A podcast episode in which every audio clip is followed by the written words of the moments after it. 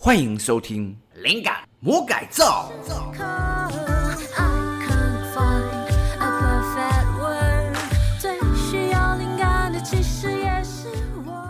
Hello，欢迎收听 Podcast 说农趣。上一次 Podcast 工会筹备处跟各大 Podcaster 联合举办了两个特色周，这次的特色周是农业周哦。我们会找很多 Podcaster 一起讲一些农业相关的小趣事，或是任何跟农业有关系的或尬到边的都会讲，大家欢迎来收听哦。农业周节目里有一个比较特别的小活动，就是在众多 Podcaster 的节目里面，有的会埋藏农作物密码哦。如果你听到的话，就可以留言说你听到了什么农作物，就有机会可以挖到神秘小礼物哦。 Hello，欢迎大家来到我们的《灵感魔改造》，今天是第十集，农业周特别主题哦，我是酒吧魔人。我是林杰。好，我们今天讲的是农业周要讲什么呢？农业啊，农业是一个相当古老的东西。那你知道中国最古老的一本农业书是哪一本吗？ 《本草纲目》 好不是完全不打乱你的 这完全打乱。齐民要素啦，《本草纲目》是讲中药的，而且是明朝才出来的，很晚了。对啊 哦，，所以这个齐名要素比较早嘛，最早也是第一本农业专著，专门讲农业的。专门讲农业，所以其他就没有提到。诶、其实，在它之前还有一些古书，可是因为焚书坑儒啊，还有一些就是战乱流离的关系，所以就不见了。所以，唯一第一本现在就是，比如说你有一本书很早以前就写了，可是那本书消失了，那你的第二本书就变成第一本。奇妙书是这个样子。哦，对你说它是在哪个年代？呃，它朝代是在北魏的时候，哦，北魏对，诶、北魏好像有点耳熟。哦跟北齐是差不了太远的。诶、哎对，其实没差多远，所以其实搞不好《齐民要术》的作者是认识花木兰的。哦，真的哦、对， 应该是那个女巫吧？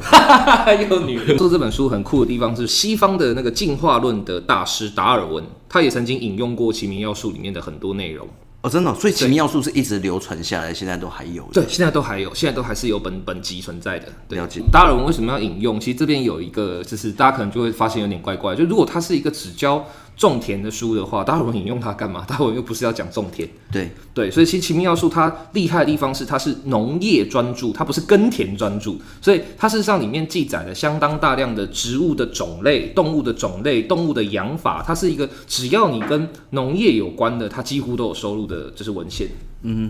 对的，所以它从就是像刚刚讲的种植、植物种类、交易方式，还有就是甚至食谱，你当时怎么吃的东西，要怎么料理食物才可以增加它的保持期限，然后增加它的营养，全部都有，好吃又好玩哦，，所以它是一个养生调理。也有哦有也有，真的哦嗯因为那个时候的那个那个时候的那个农作物的保存是一个大问题，你收到仓库里面老鼠会吃嘛，然后会去忧解腻，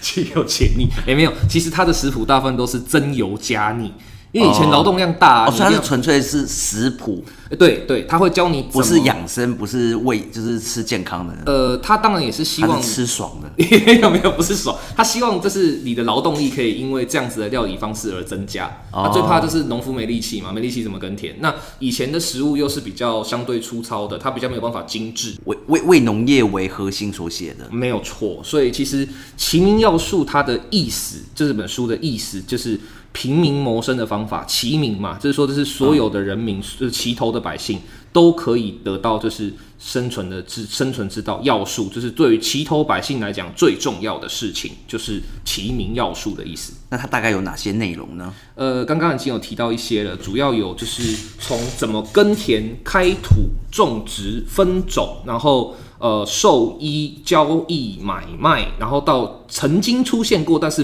不知道是哪一种的这种呃植物学的症状的考究，比如说他去考考究了很多像《山海经》有没有？啊，一个里面有很多那种神奇的树啊，神奇对，的花奇花奇草怪草。怪的妖怪啊，对对对对对，它里面都会做一些考据，就是诶这个东西中原现在好像没有了，或是这个东西就是中原现在的什么什么什么这样。所以说，如果未来有僵尸末日啊，或是说穿越到古时候去啊，有了齐民要哦术，保证你不会饿死。 它也是一个生存手册。这真的是生神手册，就跟那个僵尸生神手册一哎呦，样。所以你是说，其实一般人拿到这个就可以知道，拿到种子可以怎么来种，那种的话用什么工具来弄，然后弄的过程中每一个点他都手把手教你，几乎都写到了，但是前提是它是用古文写 的，所以如果你要你要懂的话，你还是要有一点文言文的底子啦，对啊因为它毕竟不会用白话文写，它不会写说这个秋抄下去之后要五尺深这样，它它它不会写到那么那么白话，所以你还是稍微要懂一点文言文啊的。哎、对，刚刚有介绍过作者是谁吗？还没，他是就是北魏的贾思勰，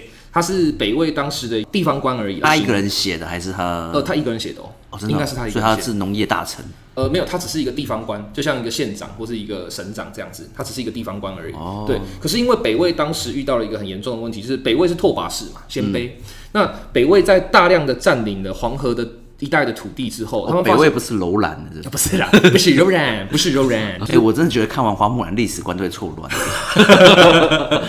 最近跟拜登也有点错。哎、没有没有没有，没有 对，就是呃，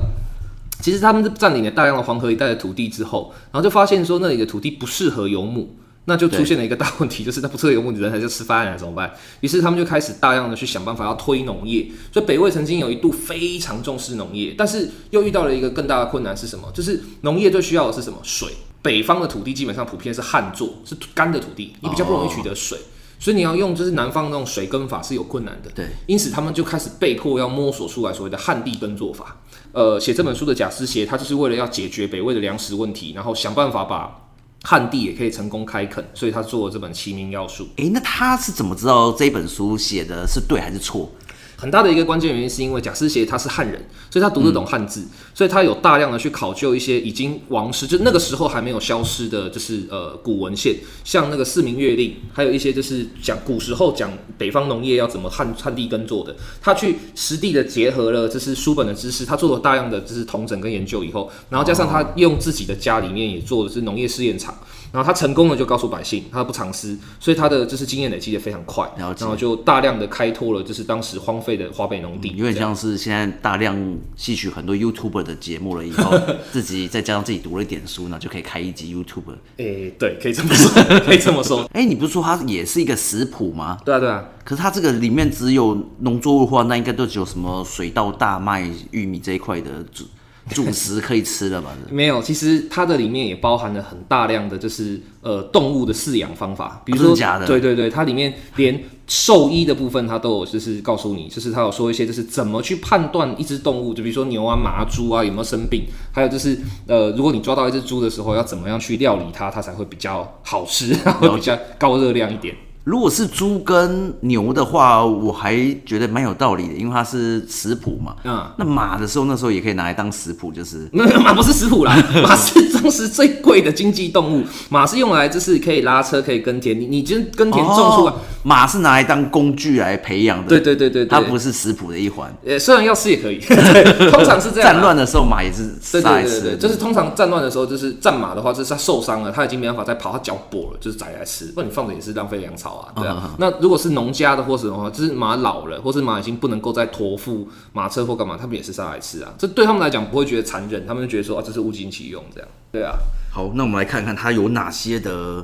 食谱料理方式。对啊，这个真的是奇民要素最酷的亮点，就是它有很多就是你想象不到的料理方式。比如说，它在它的这个第八卷，它一共是分一到十卷，然后有各自不同的内容。那它有一个第八卷叫制法，制啊法就是说烧烤的意思，制就是烧烤的意思，对。然后制法的第一个就是制豚法，也就是烧猪法。哎、我打岔一下，那个鲑鱼炙烧，啊对对对对对对，就是那个意思，对，就是那可个意是思。只拿火在上面烫，那样咻咻咻咻。诶，炙本来的意思是指说把某个东西放在火焰上面烧烤，对，它的本意是这个，所以制豚法就是烧怎么去烧烤一只猪这样。那它的这个制豚法里面，它有提到说，用乳下豚及肥者，什么叫乳下豚？就是还在妈妈的奶下面的小猪叫乳下豚，就是挑一只很肥的小猪，所以这个是吃小猪，对，就是乳猪啊，就是用一只小乳猪，然后呢，先把它给就是洗干净。对，就是把它洗干净，然后刮掉它的毛，或者是让它这先做基本的就是处理之后，然后呢，打开它的肚子，把它的五脏六腑挖出来，然后再把它五脏六腑也肚子里面也洗干净以后，然后塞满了香料，以毛如复令满，这边都还还蛮蛮正常的嘛。烤乳猪就是一个棍子穿过它，然后一直对转一直转嘛，大家都认为说是现代才有的，对不对？没有，齐民要叔说了一模一样的话，做木川，，对，坐木川，缓火摇制，急转勿助。什么叫急转勿助？就是你要一直转啊，不要停啊， 就是一直转 啊，一直转啊。那他也有讲理由哦，就是对转常使周匝，不扎则偏焦也。意思就是说，你要一直转，它才会烧得均匀呐、你不转的话，它就烧焦喽你。确定这个不是金兰烤肉酱的广 告？不是哦，这个是最屌，这北魏大概将近一千两两千快两千年前写的。那要不要刷烤肉酱嘛？要， 重点是也有烤肉酱。下一句就是清酒敷涂以发色。哦，它还比较高档，是刷酒，没错，因为以前的就是火柴火或什么的，它的火力是不好控制的，好所以高级啊！刷上酒精可以干嘛？可以增加它的热度，它可以让它的热度就哦，是。因为火碰到酒会烧比较旺。，对，所以这样子它就可以保持它，就是外面是焦酥的，里面是柔软的，你看多厉害！只是还会刷烤肉酱哎，，我在想以前的皇帝，他可能也有读过这种书，然后想出一 些满清十大酷刑，哎，这个就好可怕！我觉得拿这个就是直接套在那个刑罚上面，就是绝对是酷刑中的酷刑。哎，这有啦。其实那个先伤刮毛，然后把五脏六腑取出来洗 干净，然后插上去以后开始转，不用啊，你而且要保持它还清醒的哦。怎么可 能？打开肚子的瞬间，那是休克了啦，没办法活那么久。对啊，然后接有下来麻醉散呢？先让他先， 麻费撒到麻醉三它国才出来啦，没有那么快。好可怕哦！对啊，那接下来下一个要刷什么呢？刷完酒清酒以后，让它变得又香又甜，然后还增加它的烧烧灼度以后，然后接下来要取新猪膏及白净者，也就是说要取这只小猪的猪油，打开肚子里面不是会流油吗？对把它的猪油也不要浪费，一直不断的擦在它的身上，擦在这只猪体身上， 这样。哦，这就像刷烤肉酱要一直吃一直刷一直刷。对对对，而且它那个油基本上有经过，它肚子里面有塞香草嘛，所以有嗯香味。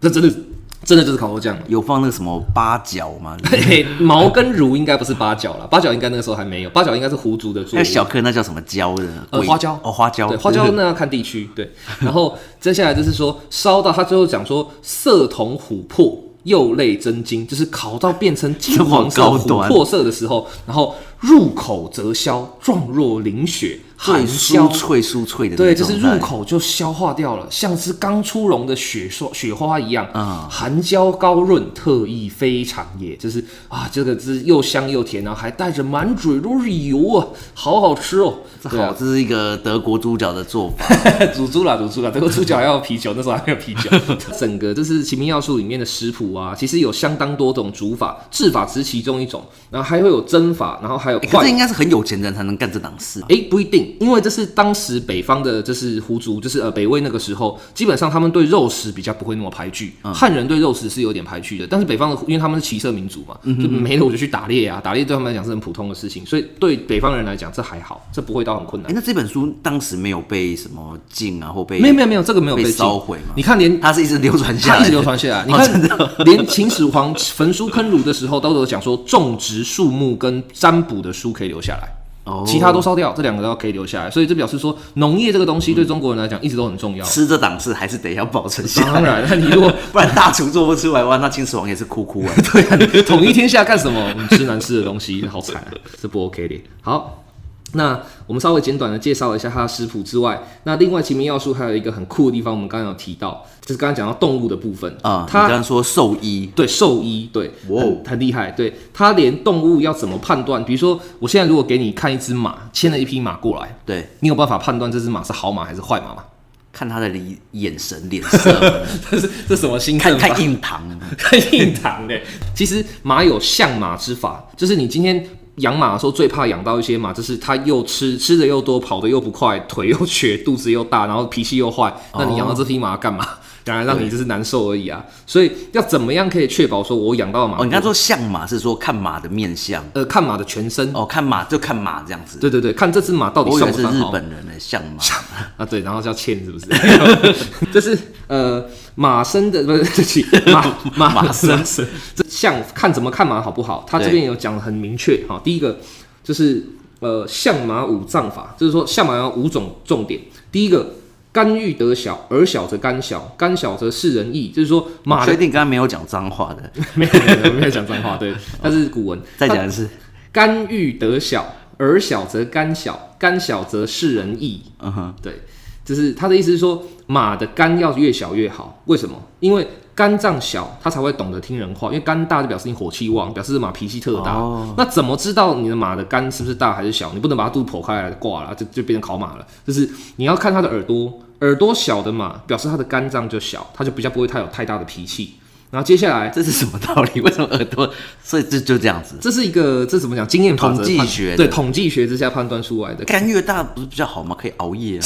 马要一那干么嘛？就就是那个没有啦，就是连跑连跑，哦，那叫什么？我知道，我知道，没日没，就是就是他就是三天三夜不眠不休的奔驰这样，基本上这样对马很伤，就是而且以前的人也没有办法这样跑，因为以前没有手电筒啊，关公的赵梅霞，很花很俗意，就是要跑好几个。基本上其实，在古时候夜晚骑马是很危险的，因为你的照明很有限，马又那么高，所以其实大家会尽可能的避免就是在夜间骑马，因为那个很容易会马所以就是眨眼睡了这样子。对啊，不然的话不是马死了就是你死了， 这这怎么办？对啊，所以呃，第二个就是说要看马的肺脏大不大，因为肺大嗯肺就活表示量对肺活量好。那肺脏要怎么看呢？鼻大则肺大，它鼻子越大，马那个鼻子越大，那就表示它的不肺是脏整越个大。马脸到底的，没没没有，它尖端马的脸长长的，然后尖端这两个有有两个鼻孔，有没有？嗯那长长的马那个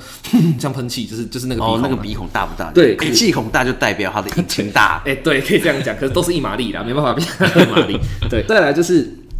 心脏要越大越好，因为心脏越大，它就表示它越不容易受惊，它不容易吓到，哦吓到马会老虎跳，它会蹬起来，那人很容易被翻下去，所以希望马的胆量俩。狗练起来，对对对危对险对，希望马的胆量大。那怎么看马的胆量、心脏大不大呢？眼大，眼睛大，心脏就大，所以马的眼睛最好是越大越好。对，你说整颗的眼，整颗，眼眶这样越越大越好。哦对，还有一个就是说，而且眼睛的部分最好是马的眼睛要尽量填充它的眼眶，就是嗯眼黑的地方要很多，然后眼白的地方要很少，这样子表示说它的这是心脏一定很有力你就量。最好就整颗就黑的。呃，对，可是还是会有一点点白啊，整颗都黑的那变恶魔一样，有点可怕。没有啦，马的所以眼它睛动物嗯的眼黑都蛮多的。对都蛮多的，因为它们的视神经跟我们的结构不一样。对，对，如果我在想说那个马它的那个瞳孔黑色的部分可以缩的很小，然后旁边一圈是白的，哎，那是羊啦， 羊就是这样啊，哦，羊是这样啊，对啊，所以那羊个的感觉会很恐怖那嘛这。是恶魔的眼睛。对，所以其实人家会说羊是那个恶魔，就是因为对对对，他那个眼睛很很很邪门，对。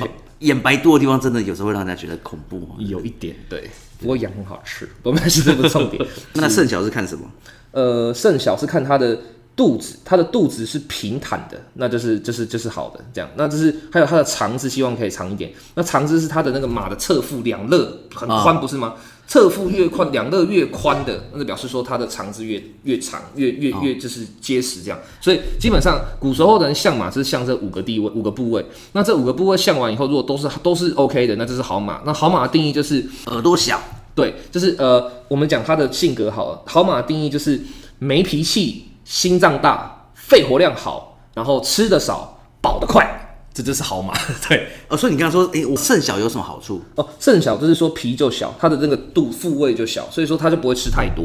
对哦，，肾小小食，成本低，对， 这成本低，所以这是基本上这是五个五个条所以件。说它的肚子要是很凹的，是不是？呃，平就是像狗公腰那样，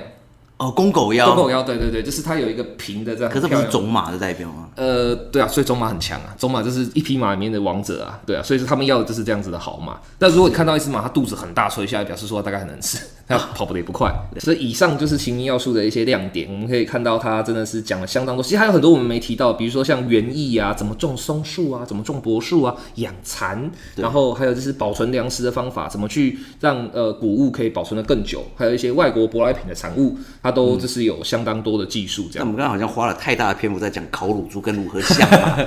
马，完全农业的部分农业部分对啦，就是因为其实农业部分有点太硬了，是吧？对太艰深，你你需要知道华北的土壤要就是翻几次吗？ 这个要知我道记。得以前都有什么东北一货区、呃，没有啦，东北那边华南三货区，东北以前还不在中国的版图内， 那个时候还不是，所以所谓的一般来讲，中国北方是指说大概呃长安、西安那边黄土高原那一带，还有什么华中哎、华中二货、哦华中二货区，对，那个也都是东北水稻高粱区还是什么？所以我们可以知道，《齐民要术》是一本很酷的，就是农业圣经，一个这么酷的农业圣经，然后照它说做，也的确可以让农家变得更富足。哎、所以它这个整本书是完好无缺，没有任何的欠缺的部分。对，目前看起来是没有任何缺损跟欠本这样。对，哎、我在想说，其实如果有人有相关的食谱，都没有人继续把齐名要素给补下去，就继续补第二册、第三册、第四册，这样一直写下去，就写类似跟它相关的事情，把它写出来，变成一个补完计划，然后大家一起放在 Wikimedia 上面变成是一个这个也蛮维基齐名要事。哎呦这，这个蛮酷的，对啊，这是让所有人照着古法再做一次这样。不过这其实蛮可惜的啊，这中国很多古时候的烹饪方法都没有留下来，因为这是某个人讲的一句“君子远庖厨”，所以就中国人对这个食物的烹调方式就一直都没有很多，就是比较官方的技术这样。所以齐民要素珍贵的地方也在这里，但已经超多的了。中国中国的料理法不都已经超可？是这几乎都口耳相传，哦，你说没有？就有系统的这样做成书本这样记录下来。但现在也不用做书本，现在大家 都 YouTube 对对对，自己 YouTube 没错超多的。对了，也是一种复兴呢，也蛮好的对啦啊。，我我觉得看奇妙树这么屌，那看我们大家都辞职一起来种田，对啊，我觉得农业救国。嗯话是这么说没错，可是事实上，农业真的是这么美好的东西吗？